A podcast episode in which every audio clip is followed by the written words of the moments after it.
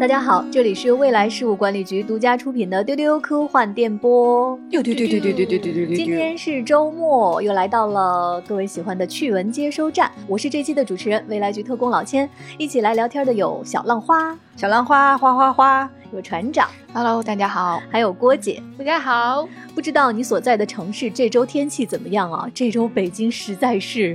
太热了，感觉又立夏了。夏季结束失败。夏天小队的小浪花和郭姐想必很开心吧？就有一种我都已经把你送出门了，你怎么一只脚告别又踏回来了？夏天小队都已经播出了告别那一期，对，但是迟迟不能退出历史舞台。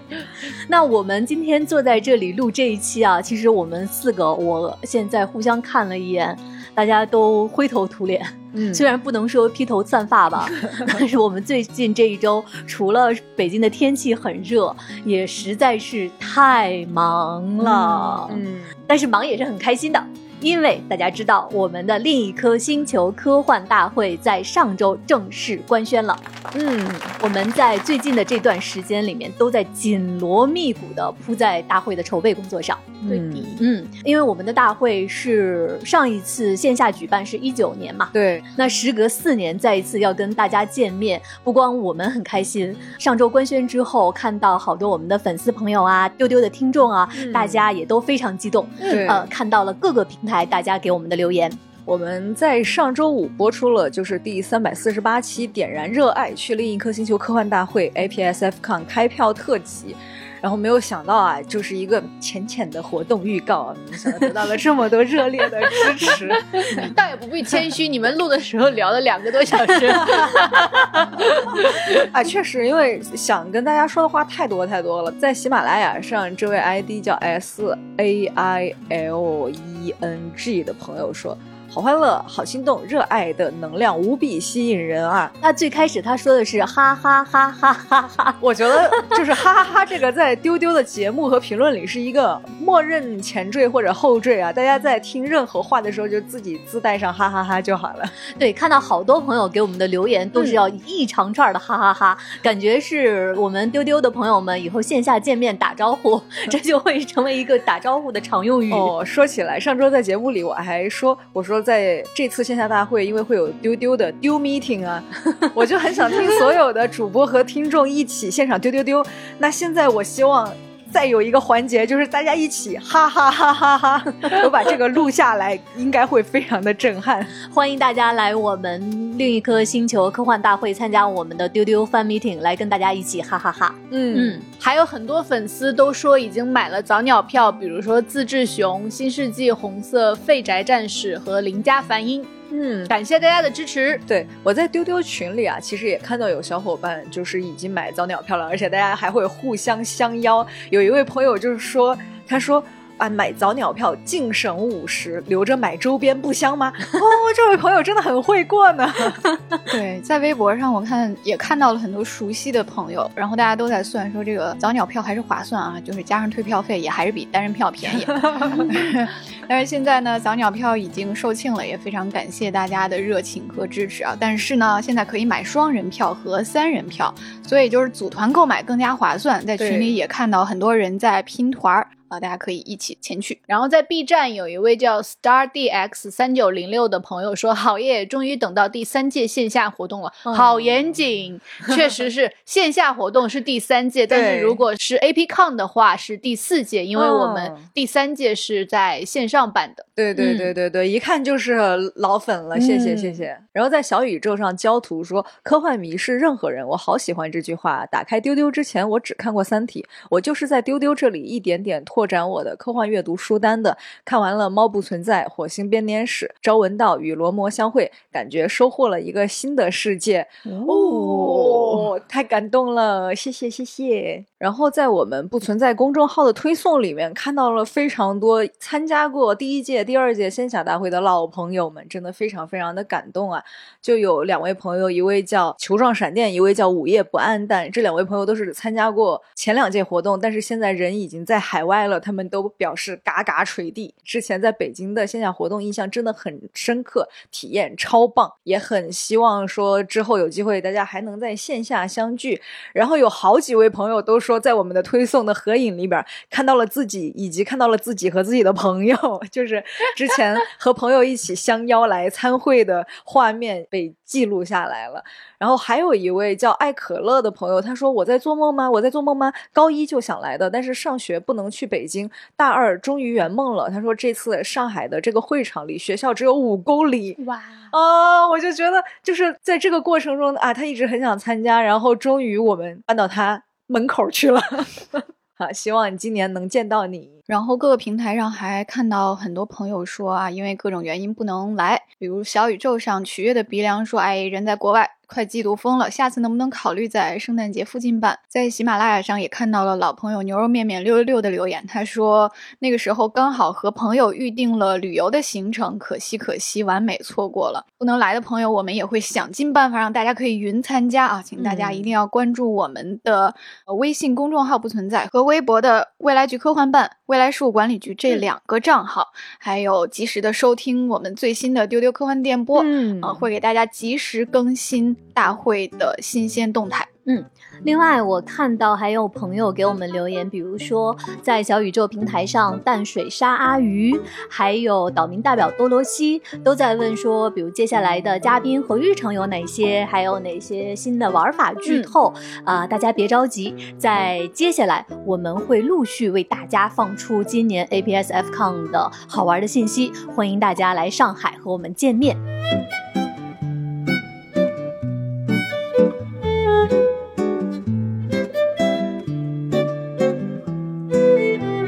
上周官宣的时候呢，我们同时放出了今年的主海报，大家可以看到。所以在这周的时候呢，我们就请海报的设计师，也是大家一直以来非常喜欢的设计师阿迅，来讲解了一下海报的设计灵感。大家都可以在我们的微信、微博看到。那大家看到这张海报有什么样的感受？我当时看到阿迅把这张图发到我们工作群里的时候，就是一下子心被抓住了一下，就那种感觉，就是那种冲击感，你甚至没有办法。说它是那种特别直观的、特别撼人心魄的美，但是一下子就感觉心就是被抓住了。那我后来看到船长的这个推送里面说，呃，推送的标题是关于这个主视觉的解读是文明的宝石由人构筑啊！我的天，就完全能够承载我们今年大会的理念。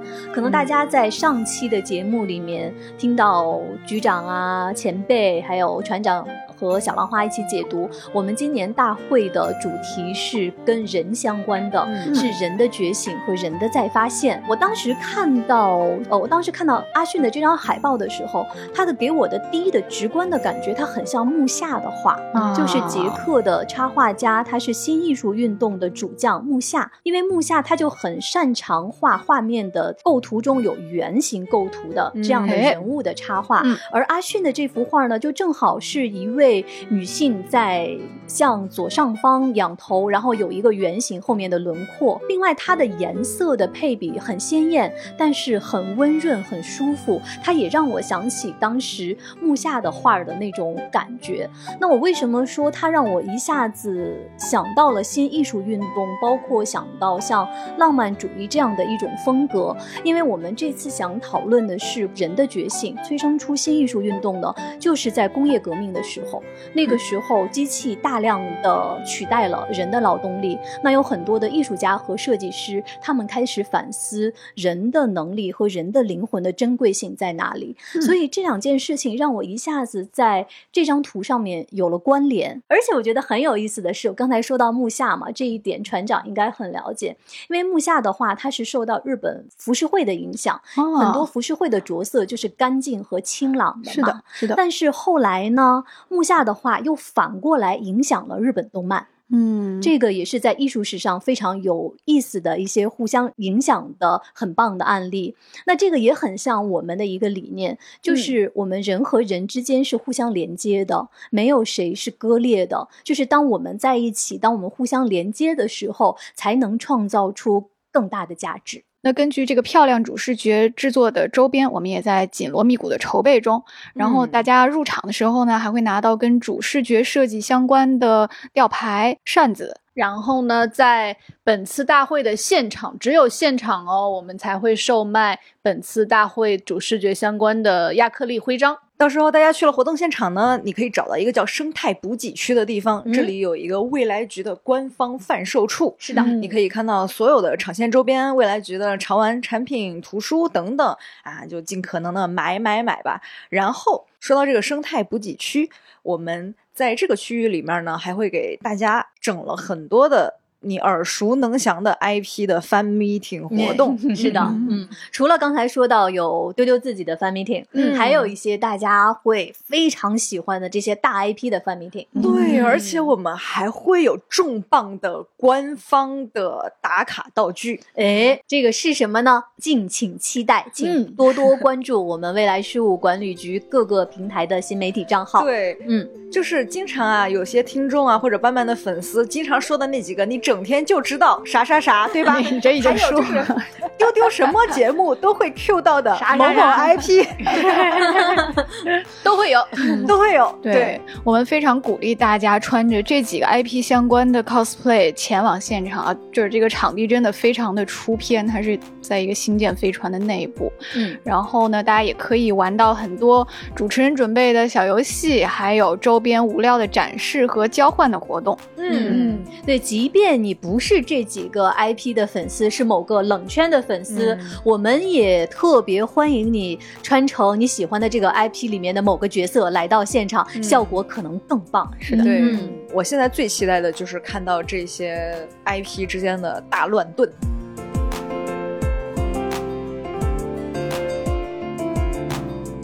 刚才我们说呢，现在呢，我们这个活动早鸟票已经售罄了，但是大家呢可以呼朋引伴来另一颗星球。呃，我们的双人票和三人票都是有优惠的。是的，咱们在这个未来局的公众号不存在，以及未来局微博、未来书管理局和未来局科幻办的置顶微博里边，都可以找到这个购票链接。另外呢，说到购票，请大家仔细阅读我们的购票须知。这次呢，我们的场地非常特殊，是在《三体》引力之外沉浸式科幻体验的场地。嗯，这个场地啊，我给大家说，你们来到现场一定会感觉不虚此行，它真的太棒了。但是呢，鉴于这个场地它的特殊性，所以说现场是禁止拍照的。嗯大家请一定要配合，在现场不要拍照。我们会官方给大家提供信息，大家可以去我们未来局科幻办还有不存在的推送里面获取现场的精彩照片。嗯，另外呢，也是根据场地的要求，我们这次的活动呢，不建议十三岁以下的观众买票入场，也请大家在购票的时候谨慎斟酌。嗯嗯，嗯，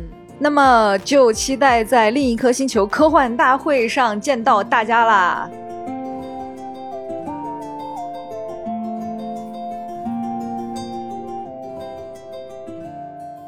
最近这一周呢，除了繁忙的大会的筹备工作，偶尔抬起来头刷一刷媒体，会看到这周的一个重点新闻，就是第八十届威尼斯电影嗯节。首先，一个很重要的消息就是在上周末的时候，梁朝伟获得了今年威尼斯电影节的终身成就奖。其实当时在梁朝伟要得这个奖的消息放出的时候，我当时就很震惊，怎么现在终身成就奖变得这么年轻？就是过去印象中得终身成就奖好像都是头发花白嗯这样的，他头发还不够白，但我觉得在我的印象中，感觉梁朝伟还是挺年轻的，一下子就终身成就奖了。而且我在看新闻的时候，看到今年给梁朝伟颁奖的是导演李安，嗯是他亲手把威尼斯金狮递到了梁朝伟手上，而且很动人的是他的那一段颁奖词，李安导演用他他独有的特别。慢的、很温润的、彬彬有礼的表达，把这段词念出来的时候，我觉得实在是太感动了。我看到一个评价特别好，有人说李安这段颁奖词就像一卷微缩胶卷一样，仿佛浓缩了一个演员的一生的成就。就是他在颁奖词里面对梁朝伟的几个形容，那几天就被大家广为的传递。他说，梁朝伟的存在可以提升任何一部电影，所以他是所有电影导演的梦想，因为他的眼神有一种魔力，你可以从他眼中看到闪闪发光的灵魂。这个人只要一个无声的眼神，他就能够倾诉千言万语，远比其他演员完整大段台词能够传传达的还要多。他还形容梁朝伟像水一样，不需要刻意就填补了最低洼的地方，因为他总是在服务每个人。对，林安导演在这段颁奖词中讲了他和梁朝伟合作的三个故事，呃，其中一个应该是在合作电影《色戒》的时候，他描述了梁朝伟是怎么去帮助摄影师的。他的这段评价我。特别感动，李安导演是这么说的：“他说，当你如此天赋横溢，又拥有如此与生俱来的外貌，那是上天赐予的礼物。但一次又一次的善意的分享并帮助他人，这是一生的成就。”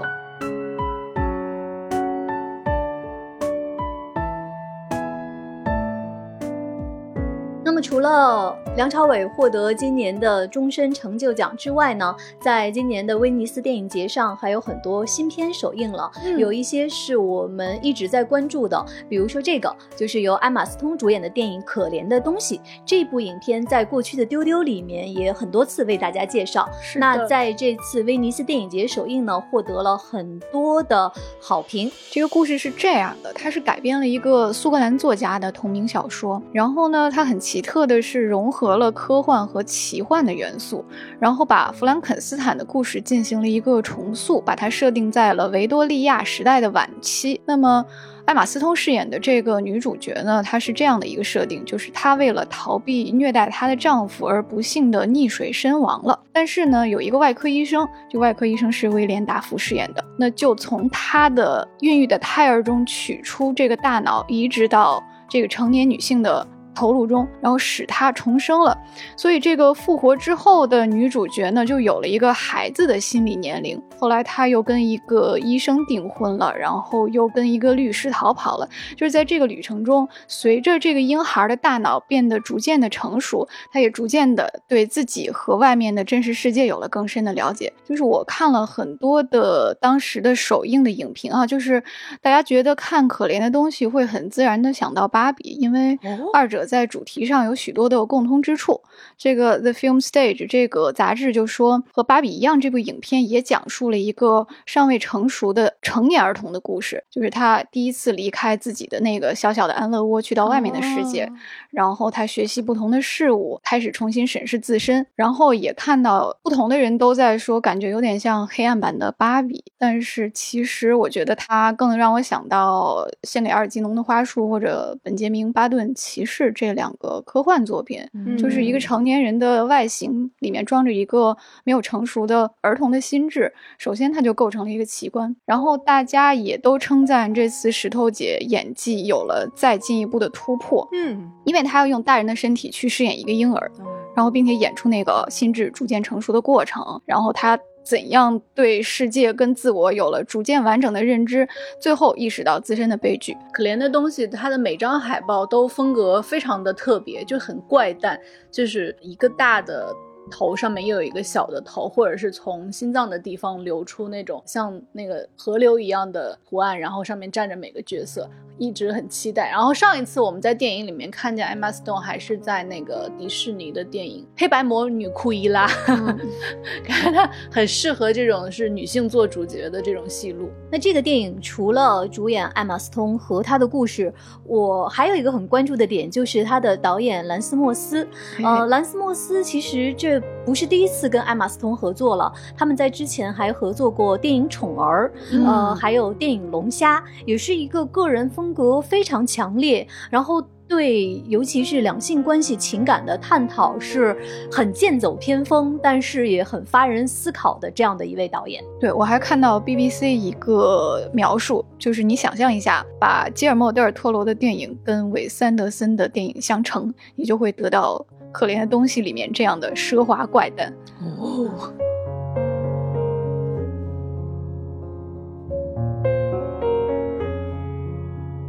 船长说到，维斯安德森在这一届的。威尼斯电影节上，他的一个新片也首映了。这个片子不过是一个短片啊，叫《亨利·休格的神奇故事》。这个片子很有意思，当时好像突然一下子就有了新消息和物料，然后突然就首映了。这个故事呢是改编自儿童文学大师罗尔德·达尔的作品。那罗尔德·达尔是谁呢？呃，维斯安德森曾经也改编过他的《了不起的狐狸爸爸》，还有像大家很熟悉的《音音乐剧《马蒂尔达》对也都是罗尔多·达尔写的。对他这个故事又像自传，然后又像童话，讲述的是大富翁亨利·休格从一本尘封多年的医疗笔记中习得了闭眼也能看见东西的能力，然后呢，他就利用这个能力去横扫全世界赌场的财富。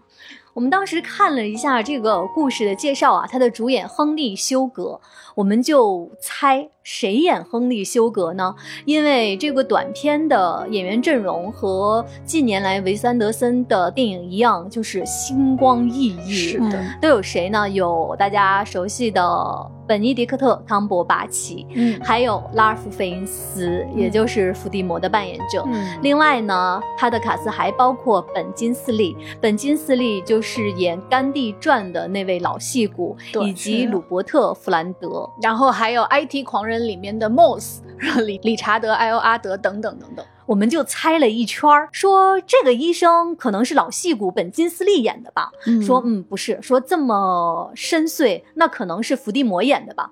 但是没想 到，没想到最后谜底揭晓是本尼扮演主角亨利·休格，拉尔夫·费因斯演的是原著作者本人。嗯，对，而且我一直觉得本金斯利演的是里面的那个瑜瑜伽印度瑜伽大师，对 对对，结果也不是，结果好像也不是。那这个片子呢，会在九月二十七号就上线 Netflix 了。它的片长不到四十分钟，但是还会分为几个章节，我们期待一下。嗯，同时，在今年威尼斯电影节首映的还有一部大家很关注的新片，就是导演大卫芬奇的作品《杀手》，它的主角呢是迈克尔·法斯宾德，还有蒂尔达·斯文顿。嗯，这个预告真是很好看，我觉得。他首先开头那个法莎就做了一个折叠度非常完美的瑜伽动作，震撼人心。而且这个预告片我喜欢的就是它台词比较少。他有一句按计划行事的这个台词反复出现，反复出现，那我们就可以轻松得知，这个正片里面肯定是不会按计划出现，肯定是会有各种意外。而且我看完这个预告之后，我有种感觉，就是法莎现在长得跟《绝命毒师》的老白布莱恩·克兰斯顿一模一样。哦，我本来没有往这方面想，你这么一说的话，我想了想，两个人的脸确实很像。对，这个电影在威尼斯电影节首映了，它的首播口碑呢也是分化的比较厉害。但是呢，大家都认为，就是它虽然不是芬奇最好的作品之一，但是非常的分歧。这个评价，就大家都觉得他玩的很开心，在这个制作过程中，就这个男主呢是一个职业的杀手，他执行任务的方式呢非常讲究个人的特色。看到 Fandom Wear 的评价说，毫无疑问，这是芬奇导演生涯里面最简单直接的一部作品。啊，无论好坏。然后这个完全电影还形容这是一个开启了玩乐模式的分歧。如果你想象一下大卫芬奇来拍《零零七》会是怎样的啊？那可能就是这部电影的样子。啊一个有强迫症的零零七。啊，那就到时候要让老千来锐评一下了。说到大卫芬奇，我看到这个电影在威尼斯首映之后，导演上台接受大家的鼓掌。其实这个是电影节电影首映的一个常规的环节嘛。是的，我就看到那个视频里面，可能掌声有五分钟吧，然后你就感觉到芬奇在台上几次都想下去了，但是掌声一直都不断，感受到了导演本人些微的尴尬。就大家可以去找一下那个视频看，还挺有意思的。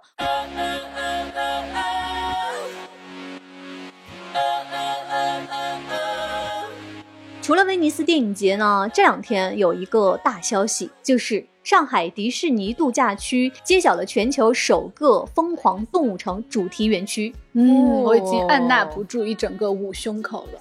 这个是上海迪士尼乐园的第八大主题园区，预定是年底开放，而且它很有面儿的是，这个是全球首个。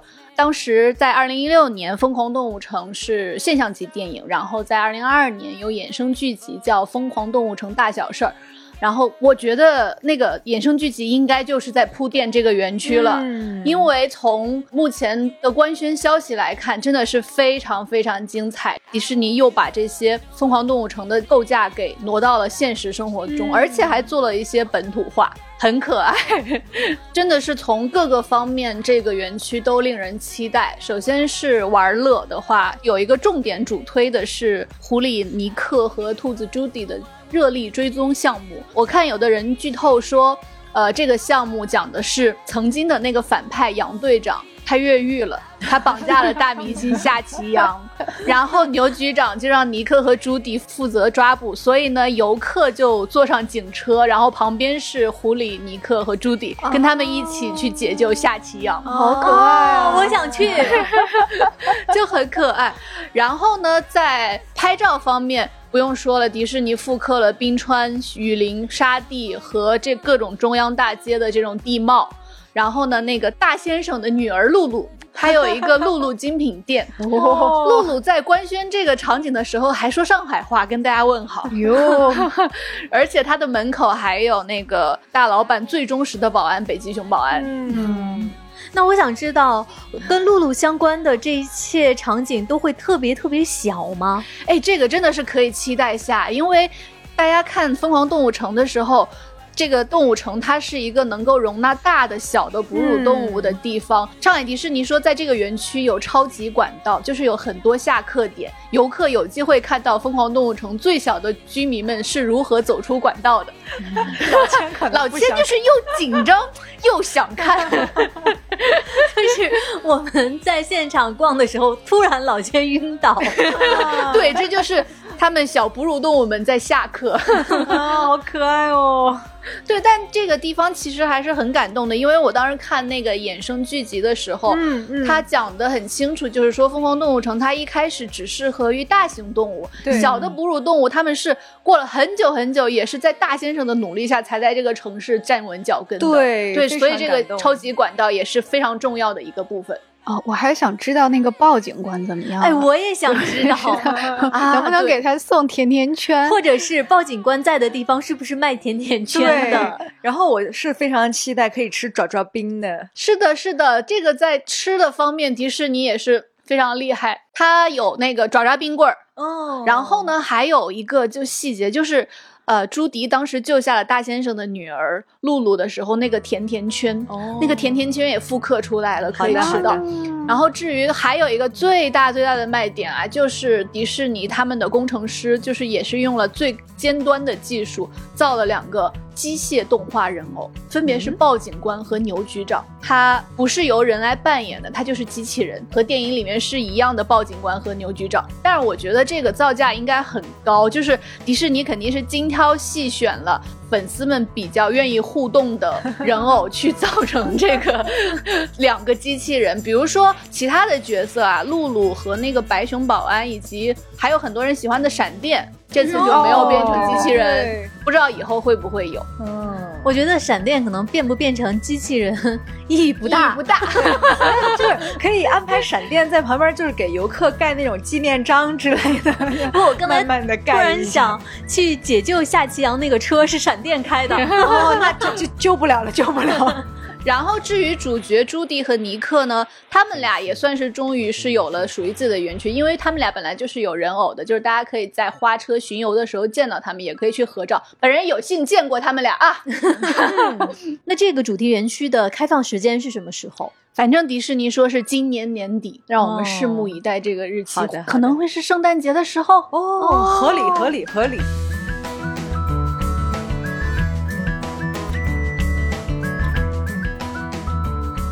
我们接下来看看大家最近给我们的留言。最近为大家播出了很多期话题聊天节目，哇！我发现朋友们都好踊跃啊，纷纷在评论区给我们反向安利各种，来听听大家都是怎么说的。先来看这一期三百四十六期，我们去了奥本海默中国首映礼，劳模诺兰烈日下签名签到脑壳紧。对，这期大家一定要去文稿里面看船长。拍的那个诺兰脑壳紧表情包，然后这期里面胡小丫 Lily 问掉毛星人求问扫地机器人对头发的清理力度怎么样？郭姐非常好，就是比你自己好。在 B 站麻辣火鸡鸡蛋面说开心的做完家务。脑内冒号妈妈下班回到家后，看到家里很干净，心情舒爽。实际上冒号妈妈回到家看到之后很不满意，并且亲自全程返工。哦，深深的共情了，就是因为被夸奖吧，结果家里人就会根本就无动于衷，并且还觉得没有达到他们的标准。在小宇宙上，莫妮卡来自地球说：“哈哈哈哈哈哈！我在影迷群里看到了脑科警的表情包，竟然是船长拍的。那天真的。”基本上在首映当天，因为诺兰导演在现场就是签了很久的名儿，然后又做了很多的那个互动，在网上就是流传甚广的表情包，其中那个脑科警的那个最有名的那一张就是出自我们半半之手啊。有一位叫 Devil Lived 的朋友说什么冰雪已经十年了，是的，Let It Go 已经想十年了。在第三百四十七期去看画展，穿过百年时光与画中人对视，进入一场梦。这一期里面，大家的评论也很多，还有带图评论的。S A I L E N G 说看展该带什么？丢丢说的非常详细了，那我说说别带什么吧。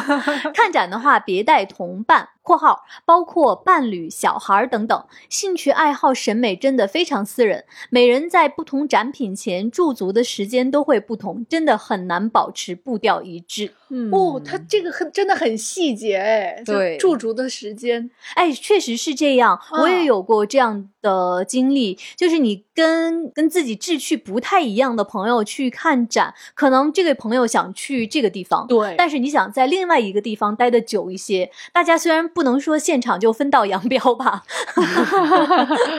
对，总之我觉得大家就是参加活动也好看展也好，都找自己最舒服的状态就好了。嗯嗯，伯恩说，之前去看展还没有太多的感受，直到去看了上博的波提切利到梵高展，大受震撼。尤其是梵高的几幅画，他的画既有方向又有立体感，同时也理解了梵高为啥老找人借钱，就他这个画法，地主家都得画穷了。还附上了几张照片给老千，不知道老千有没有看到呢？嗯，我看到了，谢谢伯恩。然后在小宇宙上有一位叫小星星酱的朋友说，看展还可以带的小道具是放大镜，我为你鼓掌。他说，在日本看展的时候，有很多看展达人会自己携带一个用来看细节，也不需要挤到前排，很方便。看笔触，包括中国画的笔墨，都需要细细揣摩。哇，这评论区的看展达人太多了。对，这位叫通往重生的玻璃之门的朋友给我们留下了一条非常长的留言。他讲述了自己曾经三次看见梵高《向日葵》这幅画的经历，呃，写的非常动人。因为比较长，我在这里就不念了，推荐大家去小宇宙这期后面看他这一段非常动人的描述。嗯，然后有一位叫一颗草莓姐的朋友说，局长概括的太好了。刚才说梵高那一集，眼泪已经开始莫名其妙在打转。好的，我已经知道了，我已经感受到了这个情绪。我们的第三百四十九期拒绝凑合魔法般的素食烹饪推荐。哇哦，大家真是太厉害了！啊，对，我在评论区疯狂进货。感觉大家都是这种快速料理的魔法师。嗯，对，喜马拉雅上有一位不是很 NB 的朋友说，速冻水饺直接用小平底锅生煎，起火前一小勺油，半碗水，盖盖十分钟开吃，碗都不用，不用谢，碗都不用，哎，这个做法很奇特哎，有点很像生煎包。对，或者是北方的水水煎包那对对种感觉。对对对，水煎包，嗯这水煎饺，哎，我我觉得嗯可以试一下。嗯这位叫夏日风情五七的朋友说，希望有一天能尝到老易亲手烹饪的菜肴。我们也希望有这一天，老易什么时候给我们做一顿尝尝？嗯，B 站上中国辉煌说正好需要这个。刚毕业工作租房子，锅是中午到的，视频是晚上看的。我们是好及时的出现在了你的生活里，不用谢。在小宇宙上啊，我们四川朋友来握手了。有一位叫王菊花儿的朋友说：“好吃的汤汤不能倒，第二天煮面。”这是写在四川人基因里的一句话。如果是鸡汤之类的白味的汤，推荐煮粉条。然后李步昌说：“四川人握手。”阿迅说：“重庆人握手。”而且这位王菊花啊，他说话也很四川人，就是。好吃的汤汤，就是我们一定要说叠词。哦，原来是四川话，我还以为在这里面是一种很可爱的表达。就是我们很喜欢把名词都说成叠词了啊，这样。对，推荐大家用好吃的汤汤煮嗯面。李不昌刚才说他在评论区疯狂进货，他进的想必就是这个吧？这位叫小原子下划线 H N T 七的朋友说，碳水推荐大汉口的热干面，一定要买黄色包装的湿碱面。而且他很贴心的（括号说现在新包装是白色），另外不要买红色包装的干面。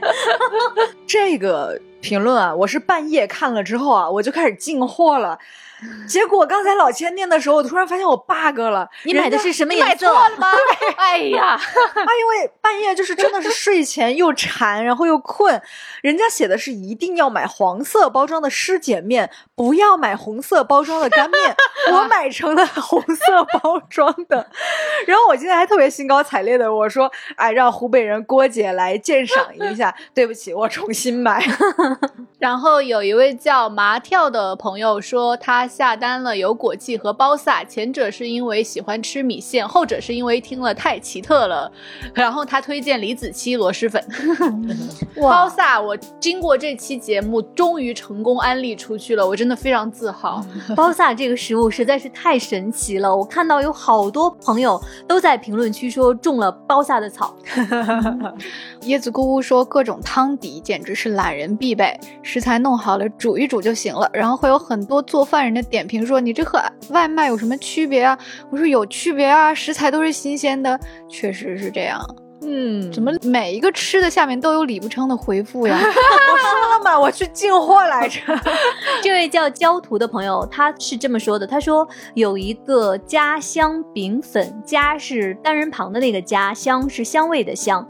呃，他说放一点蔬菜啊，辣白菜啊，加一颗鸡蛋搅和搅和，少加一点点油，往平底锅里一摊，可香了啊！哇，感觉能闻到香味哎。嗯。还有一位叫薛西弗斯的朋友说，现在大多外卖都是预制菜了，真的不如自己买预制素食来吃，不让中间商赚差价。这个思路也很厉害。对呀。然后咸尾蛇本蛇说，虽然还没听，但我想推荐买一公斤包装的黑椒味牛肉片。李不称说。有推荐的牌子不？我最近还买了半加工的 KFC，十五块一大包炸鸡。对啊，就是 我我上次在节目里就讲说，肯德基就是它本地化做的非常好，而且它还提供很多那种半加工的，就是预制的菜。我最近就是点外卖的时候，我发现他们家又在推那种就是已经给你炸好了、打好包的，你就自己加加热就能吃的那种炸鸡。就是你同样在店里买一份他做好的那个炸鸡的钱，在。这儿真的是可以买一大包，所以我就推荐大家也可以去尝试一下。如果你是一个肉食爱好者的话，